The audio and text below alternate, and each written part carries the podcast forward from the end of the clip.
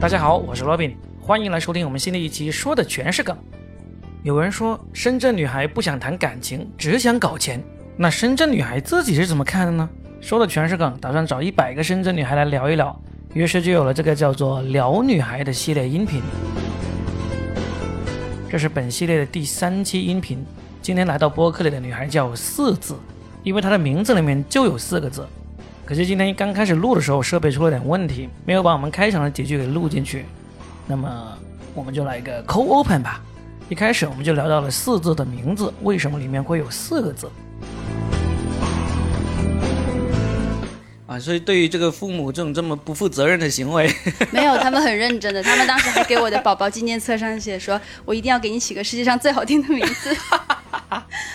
四个字，就基本上大家都自然就以为是那种复姓了。对，会以为是复姓。他说：“你你你爸妈是你爸爸是不是姓徐子？”我说：“不是啊，就姓徐。”他说：“哦，那你妈一定姓子。”我说：“没有姓子的。”从小科普到大。对呀，所以你到什么时候才终于接受了？你每一次跟别人介绍名字都必须要解释一番这个事实呢？我从小就解释到大，所以我就……那你这个四个字的话，有没有考试的时候造造成这种困惑，来不及写完名字了？倒也没有来不及写完名字那么名字那么夸张，但是我幼儿园的时候是不会写我的名字的，但是我就瞎编，你就写一二三四了，我就一二三四，那个四个字就是你了。对，一二三四就是我，因为我真的不会写我的名字，比较复杂嘛。然后幼儿园的时候是不会写的。啊，所以就后来就这个名字，但凡需要网名的地方，就用四字来代替了。对，是是我后来有同学，他们就就叫我四字妹妹，我就觉得这个名字还蛮可爱的。对，然后我就叫四字了。有没有导致那个易烊千玺的粉丝过来？倒没有，他们会以为我是易烊千玺的粉丝。啊，嗯。对的，还挺容易以为是这个原因呢。对对对，就人家就我上开放麦，他们介绍我的说，接下来是一位追星的女生，然后我们欢迎。我说我上去就说我不是追星的，就我就是我自己心目中最大的星。啊，所以有这个名字还挺特别。嗯啊，那这次呢，是因为我在做这个。呃，聊一百个深圳女孩这个系列嘛，嗯，那你之前其实也听说过深圳女孩这个标签嘛，对不对？对对对，有去听。那你来深圳两年，对，快两年了，有觉得自己像一个深圳女孩吗？我觉得我的心态上确实像，但是我的状态上不是很像。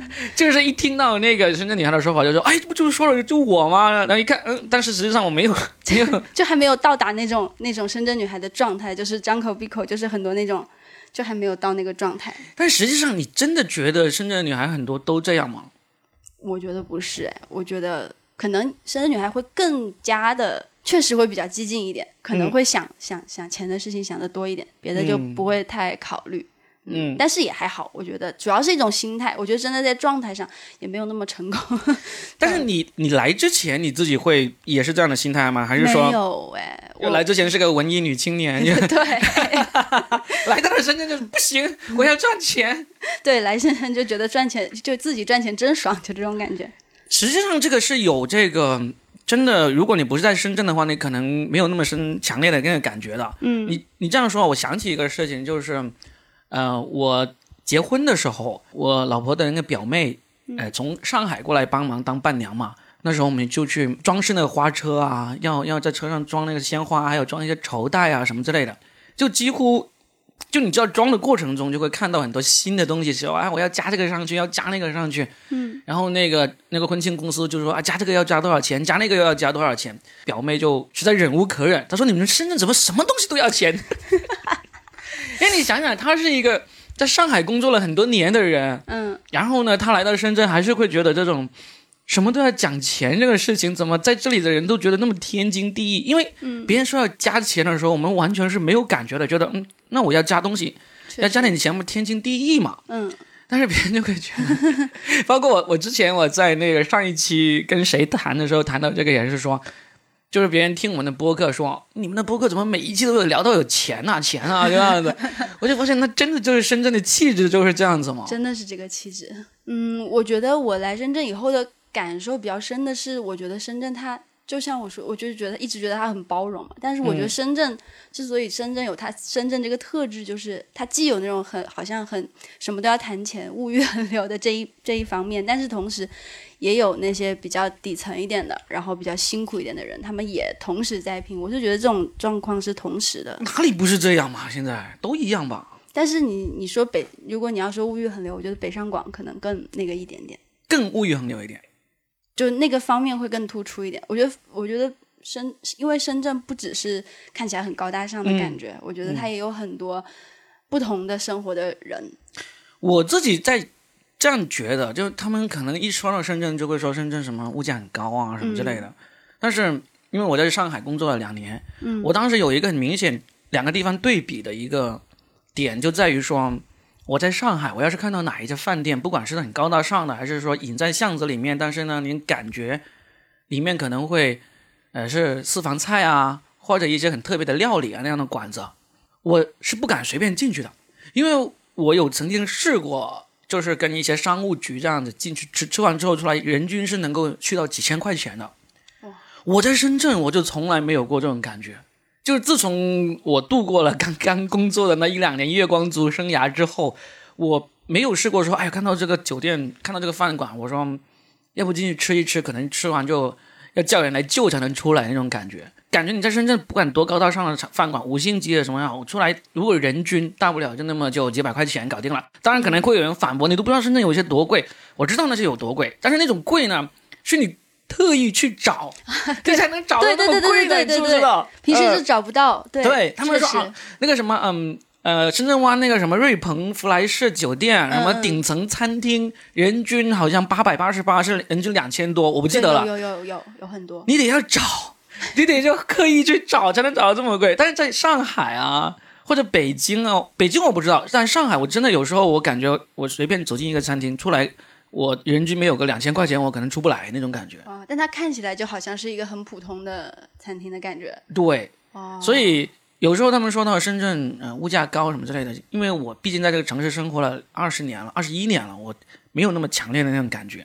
包括他们说深圳女孩这一块，要不是那篇文章起来了，起来了之后，我还发现还挺多深圳女孩自己挺认可这个标签的，我都没有想到我要做这个系列，然后，然后来来跟那么多来深圳的女孩聊。嗯啊，所以你是来了两年，是一直没有感觉到这种深圳女孩啊，就是跟其他地方的 不太一样那种感觉。但我确实身边就是有那种比较典型一点的，我觉得他们应该比较符合深圳女孩这个标签的人，他们可能就会经常就女生作为女生，她可能不跟我就像普通女生朋友跟我聊的一样，她确实会跟我聊的比较多。她说我最近在做，在就是就是在在做那个叫什么？斜杠青年，就是说，就是说有个副业，是我认识了一个朋友，然后他从法国那边什么，就是有有渠道，然后进口酒啊什么的，什么什么的，他就会各种各样奇怪的点子。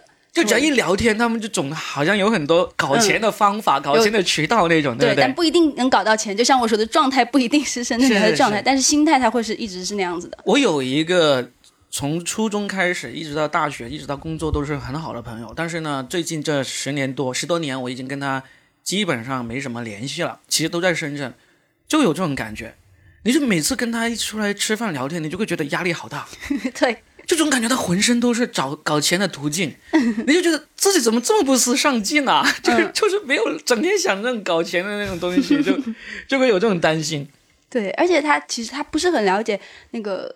脱口秀，然后我有次和他出来吃饭，然后我就和他说我开始讲脱口秀了，我就说其实也没有怎么样，就只是试了试，然后讲过几次，然后上一些开放麦，他就觉得哇好厉害，然后他就跟他朋友介绍，我就说这个人可厉害了，什么脱口秀什么什么，我说你不要老用那个心态，他是老会这样去思考。基本上他们一听说你在玩这个，首先就会能够赚多少钱啊，就这种感觉。红了，你像我那些朋友一听说啊红了啊，能够睡女明星了啊，带我飞，都这样说，就是我在想你们可能不是很了解。对，是这样的，就这样子。所以你不要说深圳来，我觉得整个深圳的那个城市氛围，大家都这样，能赚多少钱，能够有什么好玩的途径，能够带我飞啊？你你这个，我跟你说，然后就给你建议说，你要这样做才能赚更多的钱，才更容易红。对，会讲很多奇怪的点子，就会这样，是吧？所以，那你现在已经被同化了没有吗？还没有，我觉得我没有，我只是就是心态上可以，但状态上我觉得我还是嗯比较葛优躺。你你你你，那你到深圳之后有没有试过说回去跟以前的朋友啊、闺蜜啊，就是不在深圳的那些人聊起来，他们有觉有没有觉得啊，你到深圳怎么变成这样了？没有哎，没有哈，嗯，可能所以还是我来的也不够久，我觉得还没有哎，就没有。其实能够感觉到他们这种啊，为了挣钱要很焦虑的那种状态，嗯。自己还没有至于被传染到，目前还没有。那还好，那还好。那你喜欢深圳这个城市吗？我现在还蛮喜欢的，我现在就是比较适应，比较适应。你是江苏人，江西，江西，江西人？啊哦，对对对，江西南昌。对然后呢，你在哪里读的那个大学啊？你刚才说。在昆明，在昆明，对。所以呢，你在昆明生活过四年，对，然后后来就读研究生，又去了法法国，对。法国回来直接来深圳了。对，在南昌回待了一个月，然后就来深圳了。南昌、昆明，法法国是哪个城市？法国是普瓦普瓦捷和巴黎巴黎？这两个所以地方。，所以这些地方你自己跟深圳比起来，你自己怎么怎么看？我觉得他们跟深圳都很不一样。都很不一样？嗯，而且就是我从心态上，因为我从最开始的时候我就觉得我以后工作生活会在深圳，我也不知道为什么。嗯，哎，什么时候开始有这种想法？高考毕业以后，为什么呢？嗯，因为我高中高考毕那个结束以后，然后就跟几个高中同学，然后来深圳玩儿，然后就去看了看腾讯，然后就看了看深大，然后就然后又四处玩了玩，然后当时就对深圳的感觉还蛮好的。就是之前没来过，然后呢，来的时候就已经是高中高考完了。在在之前来过，就是小时候，就是就是去就是去香港玩的时候，就可能嗯经过深圳，会在深圳待停留几天，就那种那种的，没有自己玩过，自己玩就是高高考以后。那那一次其实有，我觉得可能会有某一个点，令到你突然产生了这个想法，说，哎，这个地方挺好的，我以后工作我就要想来这个城市，有没有这么一个点？到现在还记得了。这个点啊，其实我也不知道。我觉得我，但是我现在后来我回看我那个时候写，就是来玩嘛，然后我写了一点写日记，写了一点日记，就高 高考高考完那时候我写了一点日记，然后当时写过一个，就是说我当时是我住在我哥哥家，我哥哥一直在深圳，然后我住在他家，然后我白白天在上班，我就自己跟我朋友出去玩。我那天写的是，我说我从不知道哪个地方，好像后来我才知道那个地方是购物公园，啊，我就说我从那个地方，然后有好多好多就是国外的酒吧什么的，嗯，有个还叫什么？那是哪一？年？哪一年？一二年。一二年购物公园已经起来了，已经然后就有很多，就以前在家里没有见过的店、嗯，店铺，然后酒吧，然后我记得还有有个叫什么麦考利还是叫什么的。对，麦考利酒吧，后来我还想去找这个酒吧，就没有了。但是我那个时候在日记里面写，我说就是看到门口坐了很多外国人什么的，我就我就把那个写下来，然后我就、啊当时也不认识路，然后我就随便坐那个地铁，我就记得我一直在坐地铁，一直在坐地铁。麦考利酒吧确实会让人产生一种挺不错的感觉，因为它是爱尔兰酒吧，对他那个老板是爱尔兰人，而且他的装修风格，其实在它在中国很多城市都有，嗯，它的装修风格还真的跟他们国外还挺像的，都是那种绿色的木头啊，就古色古，就你就感觉就肯定不是中国人的那种酒，而且它都有那个临街的那个呃卖啤酒的那个那个柜台，嗯，就很多老外可以坐在那里，对，很多外国人坐在那边，对这种异国风情是很打动就有一种异国确实很打动我们没有见过世面的中国人的就，就是我当初看到第一眼就觉得哇，这种感觉好好啊！对，就是一二年我毕业的时候，我就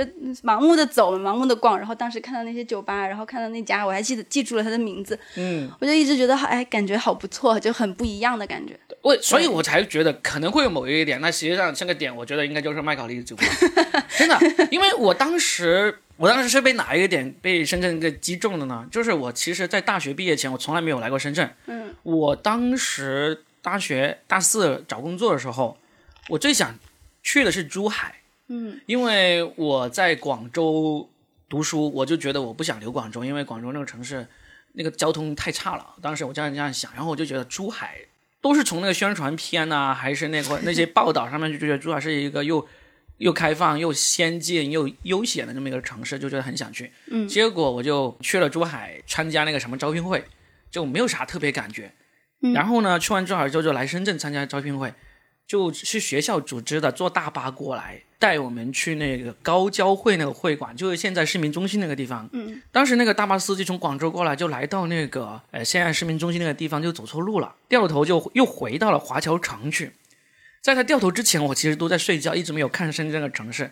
结果他一掉头一回去的话，就到已经到华侨城了。你知道华侨城那个绿化有多么夸张了，对不对？嗯嗯，华侨就简直是开进了那个公园里面一样，就一条主干道，嗯，一个双向八车道还是十二车道一个主干道，就两边以及中间那些绿化，简直就像公园一样。对，当时我觉得，我去，这个这个城市，整个城市都是这样的吗？像皇家园林。对对对，就觉得天哪，这个城市太棒了，就就那一刻那一是特别打动我嗯，啊！当然后来来了，也发现也就那么一段，就那真的就是你就看到了这精髓的地方。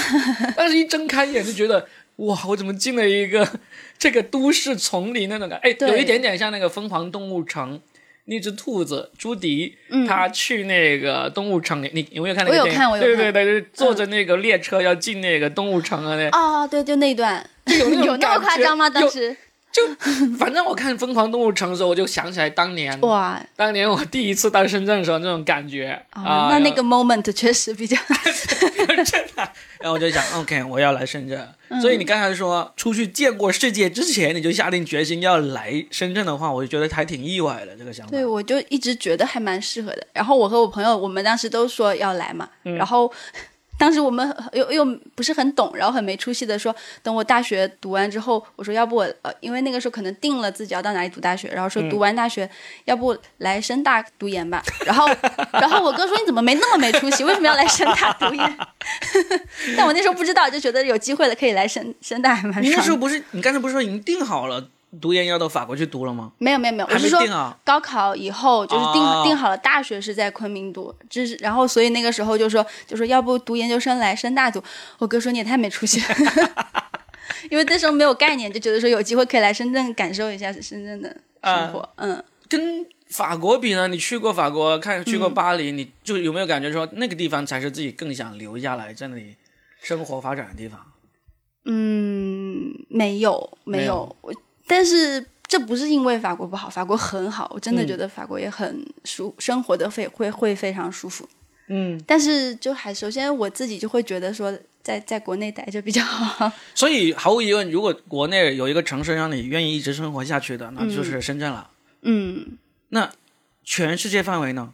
全世界范围就。假如有一天你说，哦，深圳待腻了，可以去其他的城市，有没有想过，不一定是深圳是我最后的一直生活下去的地方呀？嗯，如果不考虑现实的因素，我觉得我会我会觉得说可以，法国是可以上。其实当时要留在那边，应该也也可可以嘛，是不是？对，因为基本上我听就看出去读研的人，他们如果是真的想要留在那边的话，其实是可以，只要不是太学渣的话，嗯，应该都是可以留着，还可以找工作什么嗯的。嗯，但是为什么没有呢？当时嗯，我觉得有个很重要的原因，因为没有好吃的。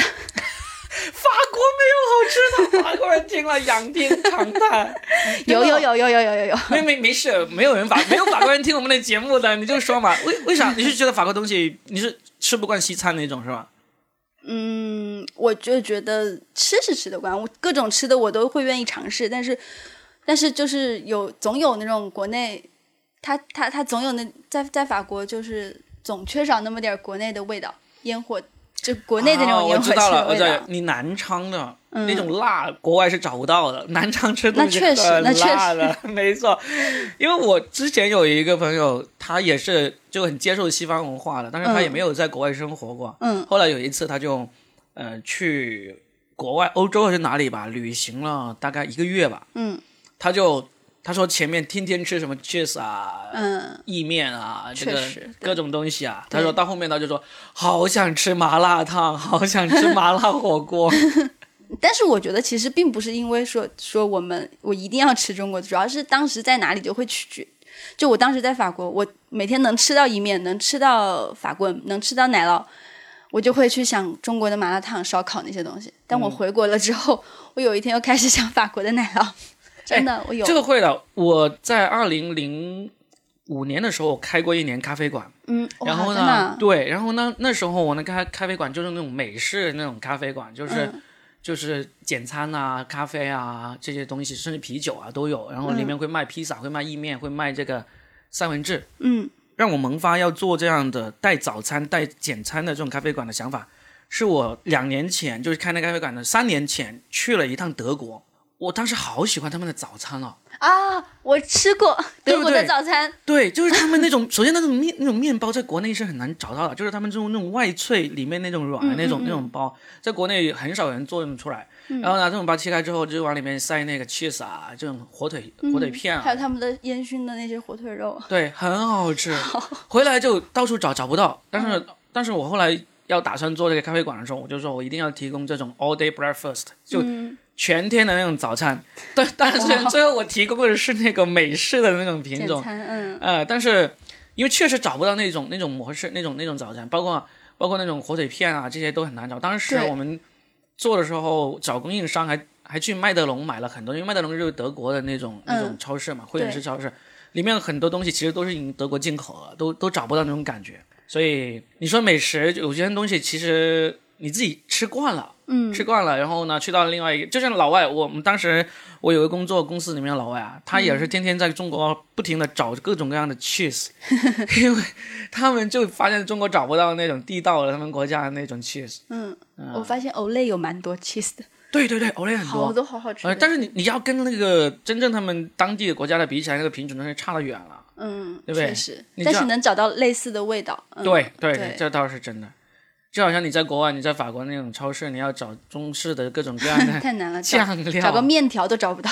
对呀，所以你真的是因为这个美食的原因吗？就你你你看起来不像一个那种会特别 特别老饕追寻美食那种人呐。对，但是就吃那个时候还蛮爱吃的，就确实吃占很大一部分原因。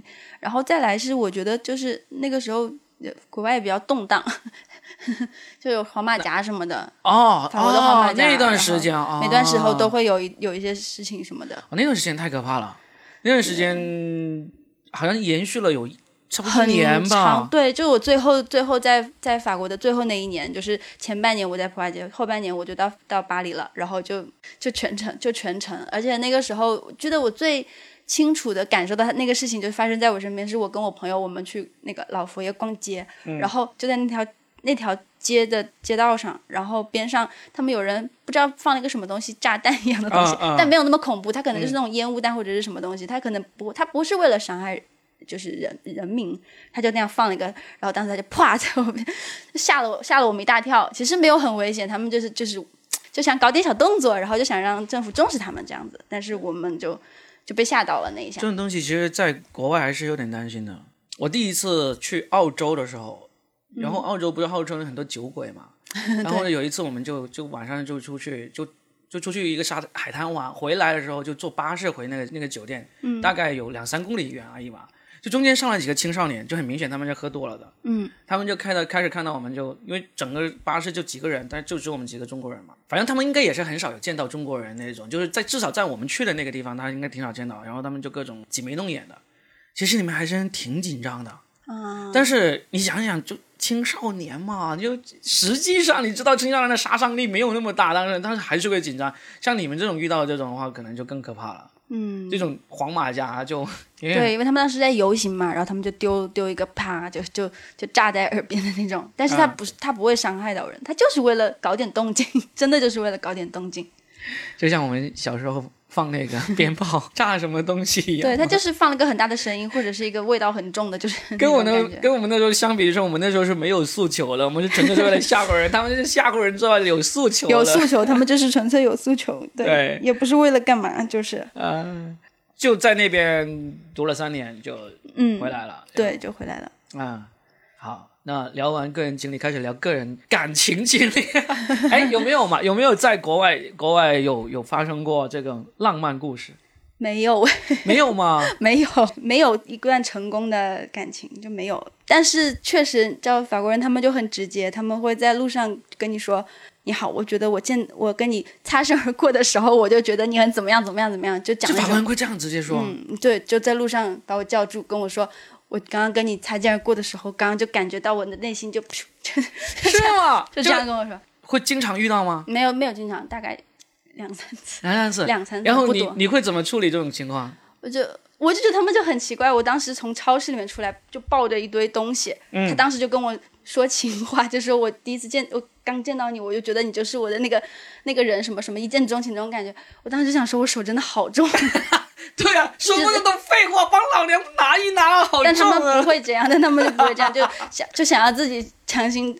但是然后后来就跟我说，他说啊，你在在在巴黎做什么？你你是干嘛的？什么什么什么的？他说哦，我是一个做什么做什么的，然后我是一个教干嘛。然后说完之后，结果我问他的年龄，那都他他他都四五十岁了，就还用问吗？我看不出来嘛，看得出来，看得出来嘛，对不对？对？嗯，但是他们就会很自然的这样问，没有那种很突兀那种感觉。对，没有，倒没有，我觉得他没有嗯心怀恶意，他就是哎，为什么？为什么？是因为我们对老外的这个有好感，所以导致这样子吗？还是因为我我其实对老外那种没有，特别是男生嘛，我不会觉得这个事情有多么的，呃，就是因为你是老外，所以你就有资格可以这样说。嗯，但是我能够见到这种情形，不管是在电影里面还是在现实生活中，我都感觉他们这样的开口说这样的话，好像还挺自然的。对，就不知道为什么他那为什么在 国内如果遇到这种第一反应就是油腻对，色狼？再不然你是不是要给我卖什么东西？对啊，但是这就我也不知道，他们确实就就目的很纯粹，就是那种感觉。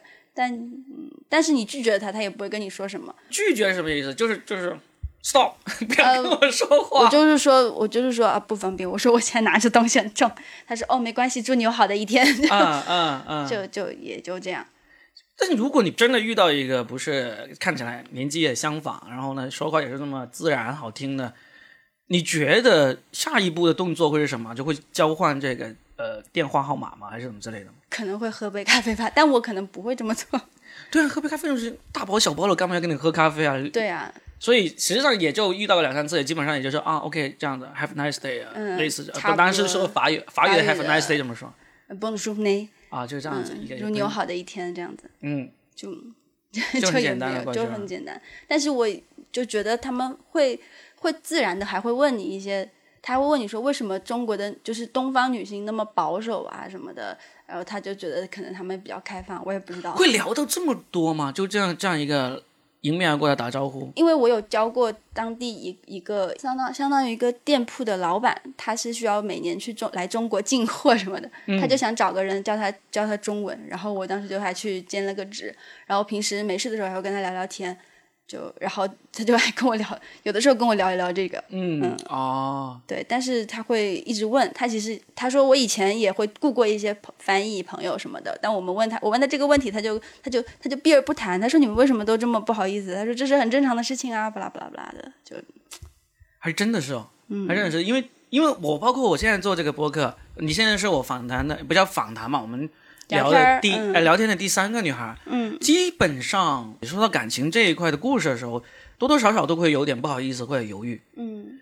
这个也跟我们的这个这个传统有关系嘛，我们一般都不会愿意去聊这个故事。嗯。我前段时间认识一个，哎，她从大学回来这边做当实习的一个女孩，九九年的，嗯。九九年的，她十四岁就到那个美国去了，就一个人到美国去，就现在是九九年，现在是多少？二十九九年二十一岁，对吧？嗯就十四到二十一七年时间，她就很大方了。她就是说，她七大洲这么多个州的男朋友，现在就就缺欧洲没有集齐了，然后就很自然的聊她，对，就很很自然的聊她的感情故事啊，她的那个经历啊，就就确实是这样子，就是不是说因为我们就天生腼腆或者怎么样，而是我们从小到大确实是不善于或者说不鼓励在反正不太熟的人面前。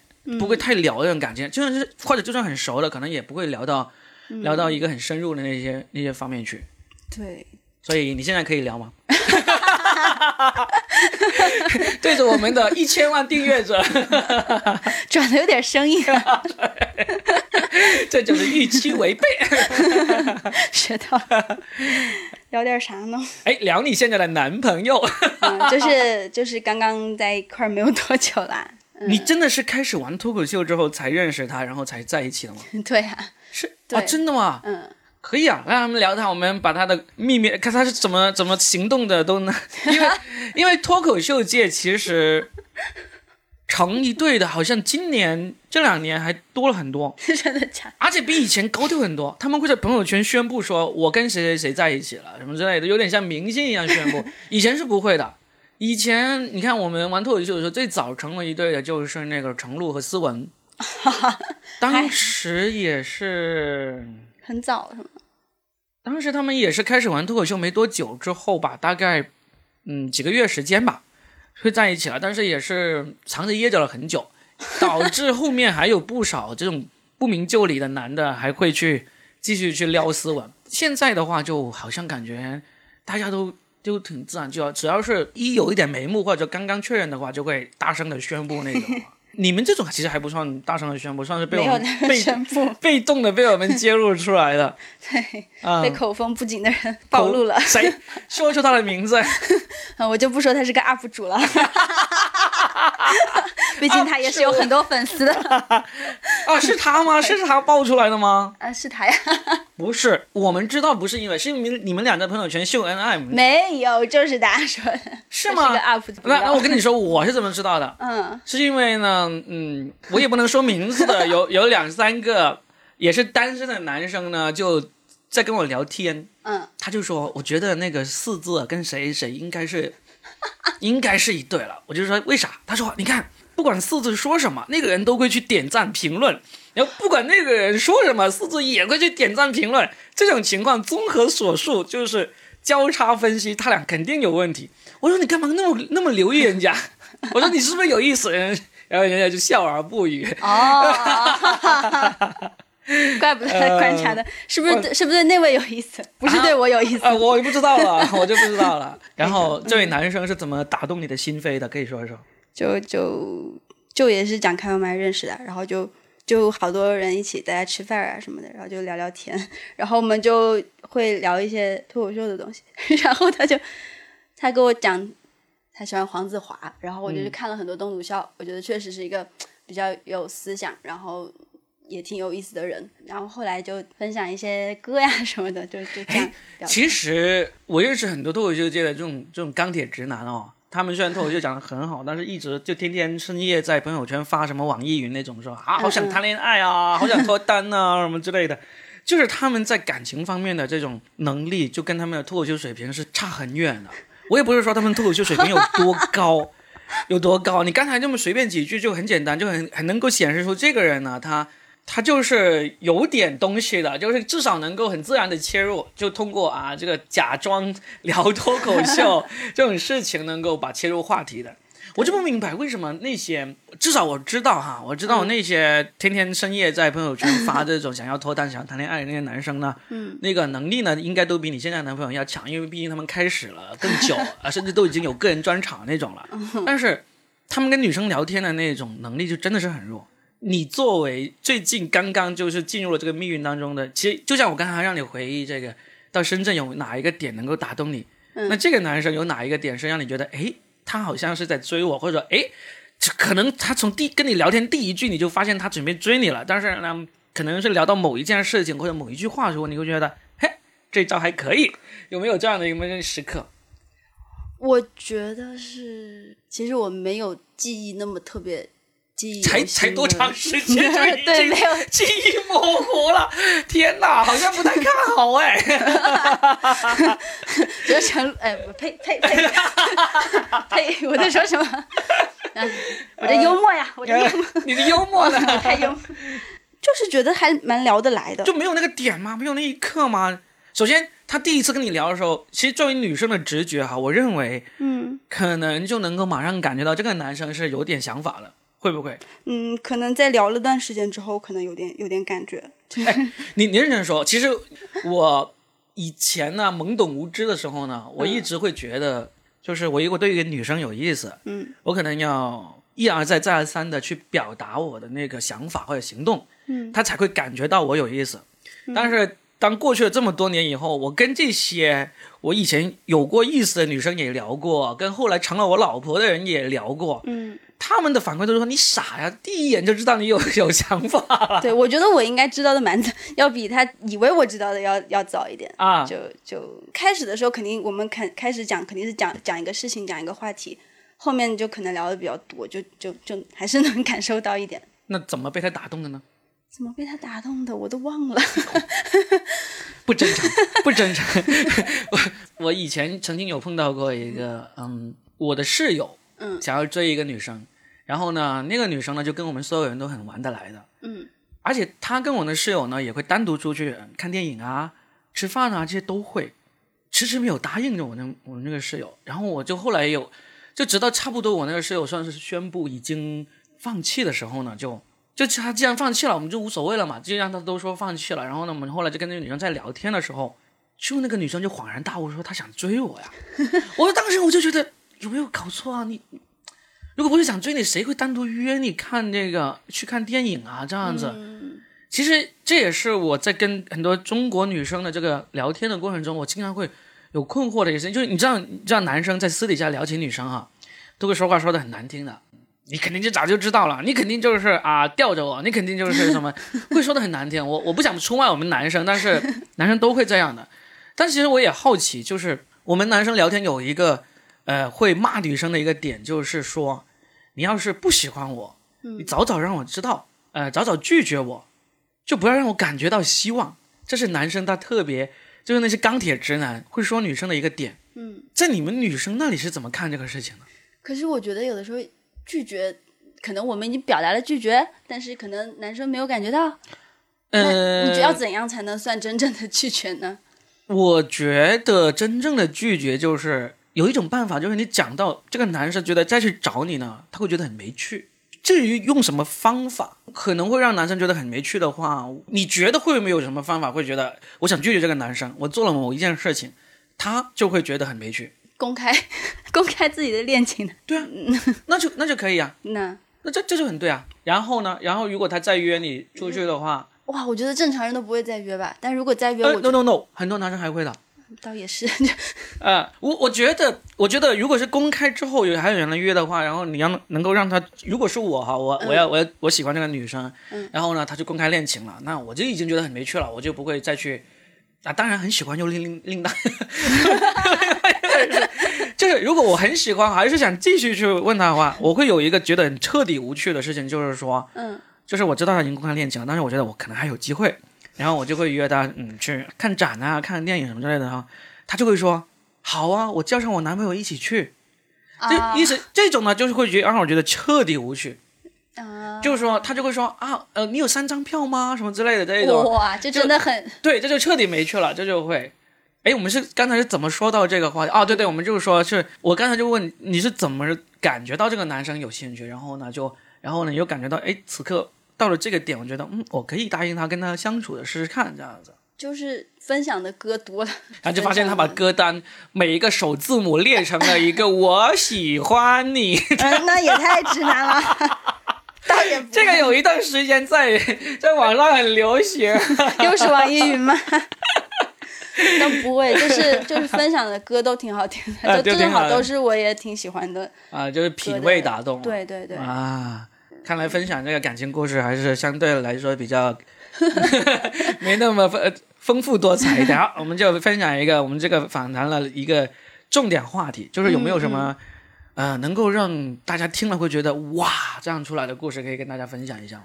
嗯，对，这个我还提前想过了，因为我我也听了第一期啊，就是那个在爱尔兰开车的那个。对对对，我我当时我当时脑海里就想到了我，呃，就是我之前去。印象最深的出去玩的一次就是去埃及的时候，所以我想就是讲那个时候，就是我是跟朋友自驾，呃，不不呸，怎么是自驾？步行，步行，呃，从五岁开始启程。这这个这一前，我记得我有个有个女孩跟我说，她说的最大的那个愿望就是有一天要去希腊看金字塔。希腊，哎呀。我就说，我就说，你的愿望应该是先学好地理。巧了，我也去过希腊，也看了金字塔，我实现了他的愿望。呃，然后呢？怎么怎么去的希腊？去呃不不是去希腊，去埃及啊？怎么？埃及对，就和几个朋友，然后我们自助游进去，发现都是沙，然后也没有没有什么，只有微弱的网络，然后所有的房间。所有的房间都是没有没有电的，没有灯的。我们只有到了晚上，然后所有的人把手机放到就是 check in 的那个小房间里面去充电，然后其他地方都都是没有电的。然后我当时本来觉得会很受不了，但是后来就住那个就在那个绿洲边上，然后然后那个然后躺在那个水边，然后就 就能只能听到那个水的声音。然后晚上的时候又又挺冷的，然后他们就起了那个篝火，然后还在那唱歌什么的。哇，我当时就觉得。还是觉得很感动。为什么？为什么？就不知道，就觉得我我以为你刚才讲到撒哈拉的时候，我第一印象是以为你是三毛吗的 三毛的粉丝，就因为三毛有写过这个跟荷西啊，并不是，就只是那只是因为你没有见过沙漠，是不是？这个就跟我去敦煌去沙嗯漠，其实你讲了一个经历，就跟我刚才我脑海里面的每一步，我都想起我在敦煌的经历，就一模一样啊。真的吗他只是可能敦煌的沙漠没有那个撒哈拉那么壮观，有可能，嗯但你好像也没有深入到那个壮观的腹地里面去的那种。嗯，我就是在一个沙漠的绿洲边上，然后因为我就是开始会觉得我很不适应，但是结果我觉得被那个景色给美到了，就是对，我嗯觉得第一次看沙漠的人其实都挺容易被那个震撼到的。对，我我们当时在敦煌里面也是，其实一点都不艰苦啊，就是 沙子好好玩。当时我们在那个月牙泉鸣沙山，然后呢，那很高的山上，我女儿她才那个六岁多，嗯，她跟另外一个女孩子，她是一路滚下来的，你就感觉哇，比那个海边的沙滩好玩多了。太好玩了。对，所以这就是你的蛙的经历吗？那我要不要想过一个？但是真的就就那一刻，就是因为在这个沙漠当中燃起篝火那一种感觉，让你产生了这种很感动的感觉，嗯就。是就是边上全是黑的，也没有灯，它也没有电，然后我们就，但是就是在那就觉得很感动，就就就就很幸福。就你是跟朋友一起去的，跟朋友一起去的，跟啊。当时的同学几个一起去的，嗯，那你还要多去一点旅游。没有，而且就是我觉得在埃及的人他们特别友好，不知道你有没有感受，就是那种非洲人民，我我没有去过，因为当时是其实，在一八年的时候，我在上海有一个编剧的朋友，嗯。他就很想去那个埃及玩，他当时就报了一个团，嗯。他报了一个团，就是好像就只有几个人的，就很贵，嗯。好像每个人得要好几万块钱那种，他就到处找啊找，着始终找不到合适的人一起去，后来就没有成型，嗯。一直到过了一年多，反正他就才终于找到机会去了。回来之后，他们也录过一期播客，但是你是我听到第二个讲这个埃及去埃及玩的朋友，但是呢，两个人都没有让我觉得埃及究竟好玩在哪，都没有描述出来，都没有没有，都不如我刚才描述我在深圳华侨城的那个大巴上醒过来，看到自己好像爱丽丝进入了这个仙境那种感觉。真的，我相信埃及一定很好，因为你们都是。大家都是一起就是玩喜剧的，都是其实经历啊、看法不会差太远的人。就是你如果说一个地方特别好玩，那一定不会是说那个地方就是平平无奇啊，嗯啊，一个地方特别好玩，特别多建筑，过去一看，结果原来是世界之窗，对吧？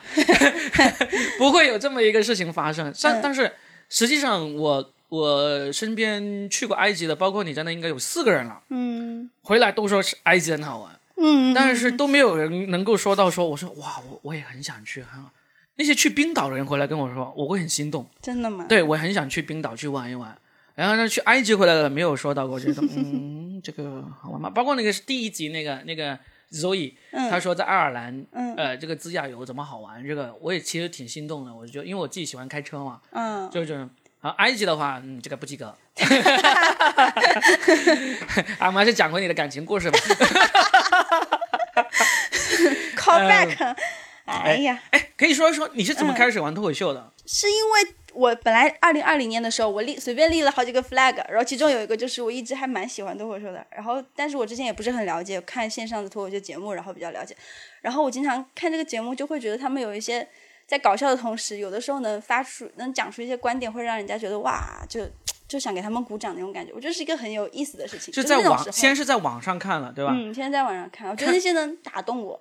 是看国内的，还是看国外的？先看国内的，嗯先看了国内的那些了解的，啊，当你开始开始讲之前都是看国内，对，到现在都没有看过国外的吗？看了很多国外的了，看了很多国外的了，OK，不然怎么进步呀？所以你当时看的是谁？国内的看的打动你说，哎，我也想尝试一下，还是谁啊？我还挺喜欢 Storm 的，啊，Storm 嗯啊，然后就觉得不错，然后就对我觉得他是一个能够真的能讲出一些观点，然后能表达一些自己的想法的人，而他挺客观的。然后再来就是他讲的时候，真的，我觉得他非常的松弛嗯啊，我觉得他讲的时候非常的松弛，嗯我觉得那个状态还蛮喜欢的。加上他有的时候能会讲一些他小时候被被欺负的经历，或者是被骚扰的经历，或者是一些女生的东西，我觉得他能讲一些这样的东西，还蛮有意思的。对，嗯，现在还喜欢吗？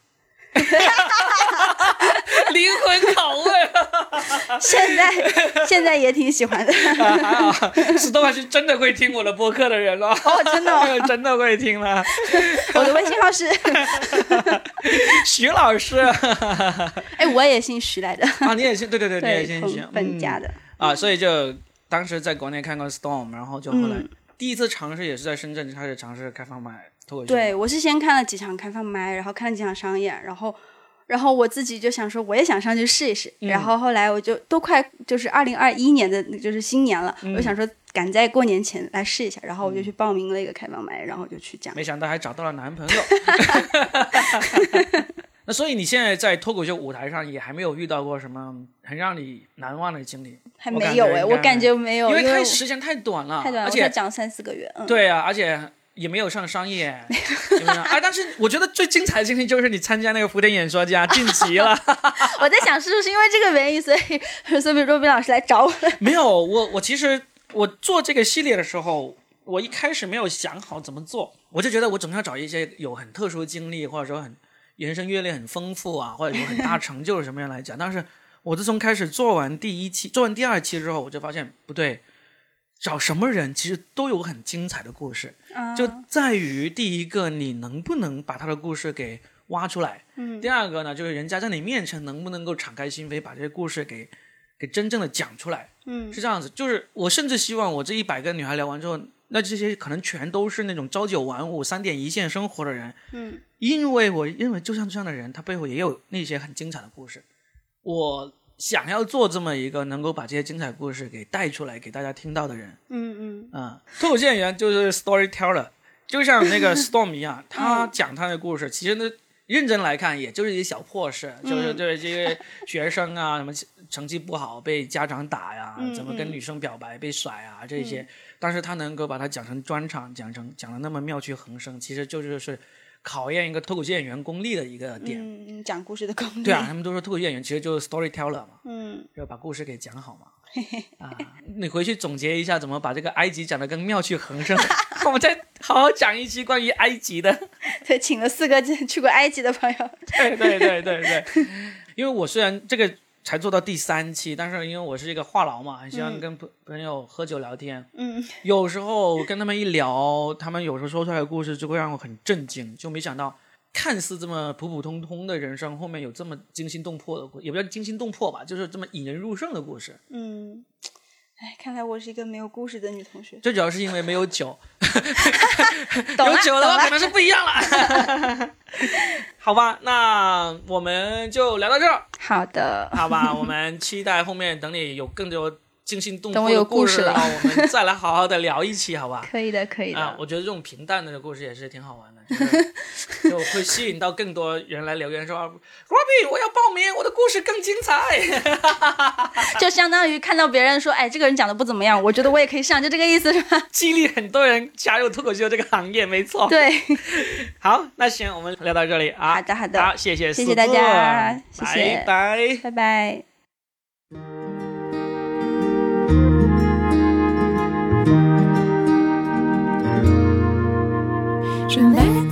L'avenue, le cœur ouvert à l'inconnu. J'avais envie de dire bonjour à n'importe qui, n'importe qui, et ce fut toi. Je t'ai dit n'importe quoi, il suffisait de te parler pour t'apprivoiser. Oh, Champs-Élysées, oh, Champs-Élysées, au soleil, sous la pluie, à midi ou à minuit, il y a tout ce que vous voulez, Champs-Élysées j'ai rendez-vous dans un sous-sol avec des fous qui vivent la guitare, la main du soir au matin. Alors je t'ai accompagné, on a chanté, on a dansé et l'on a même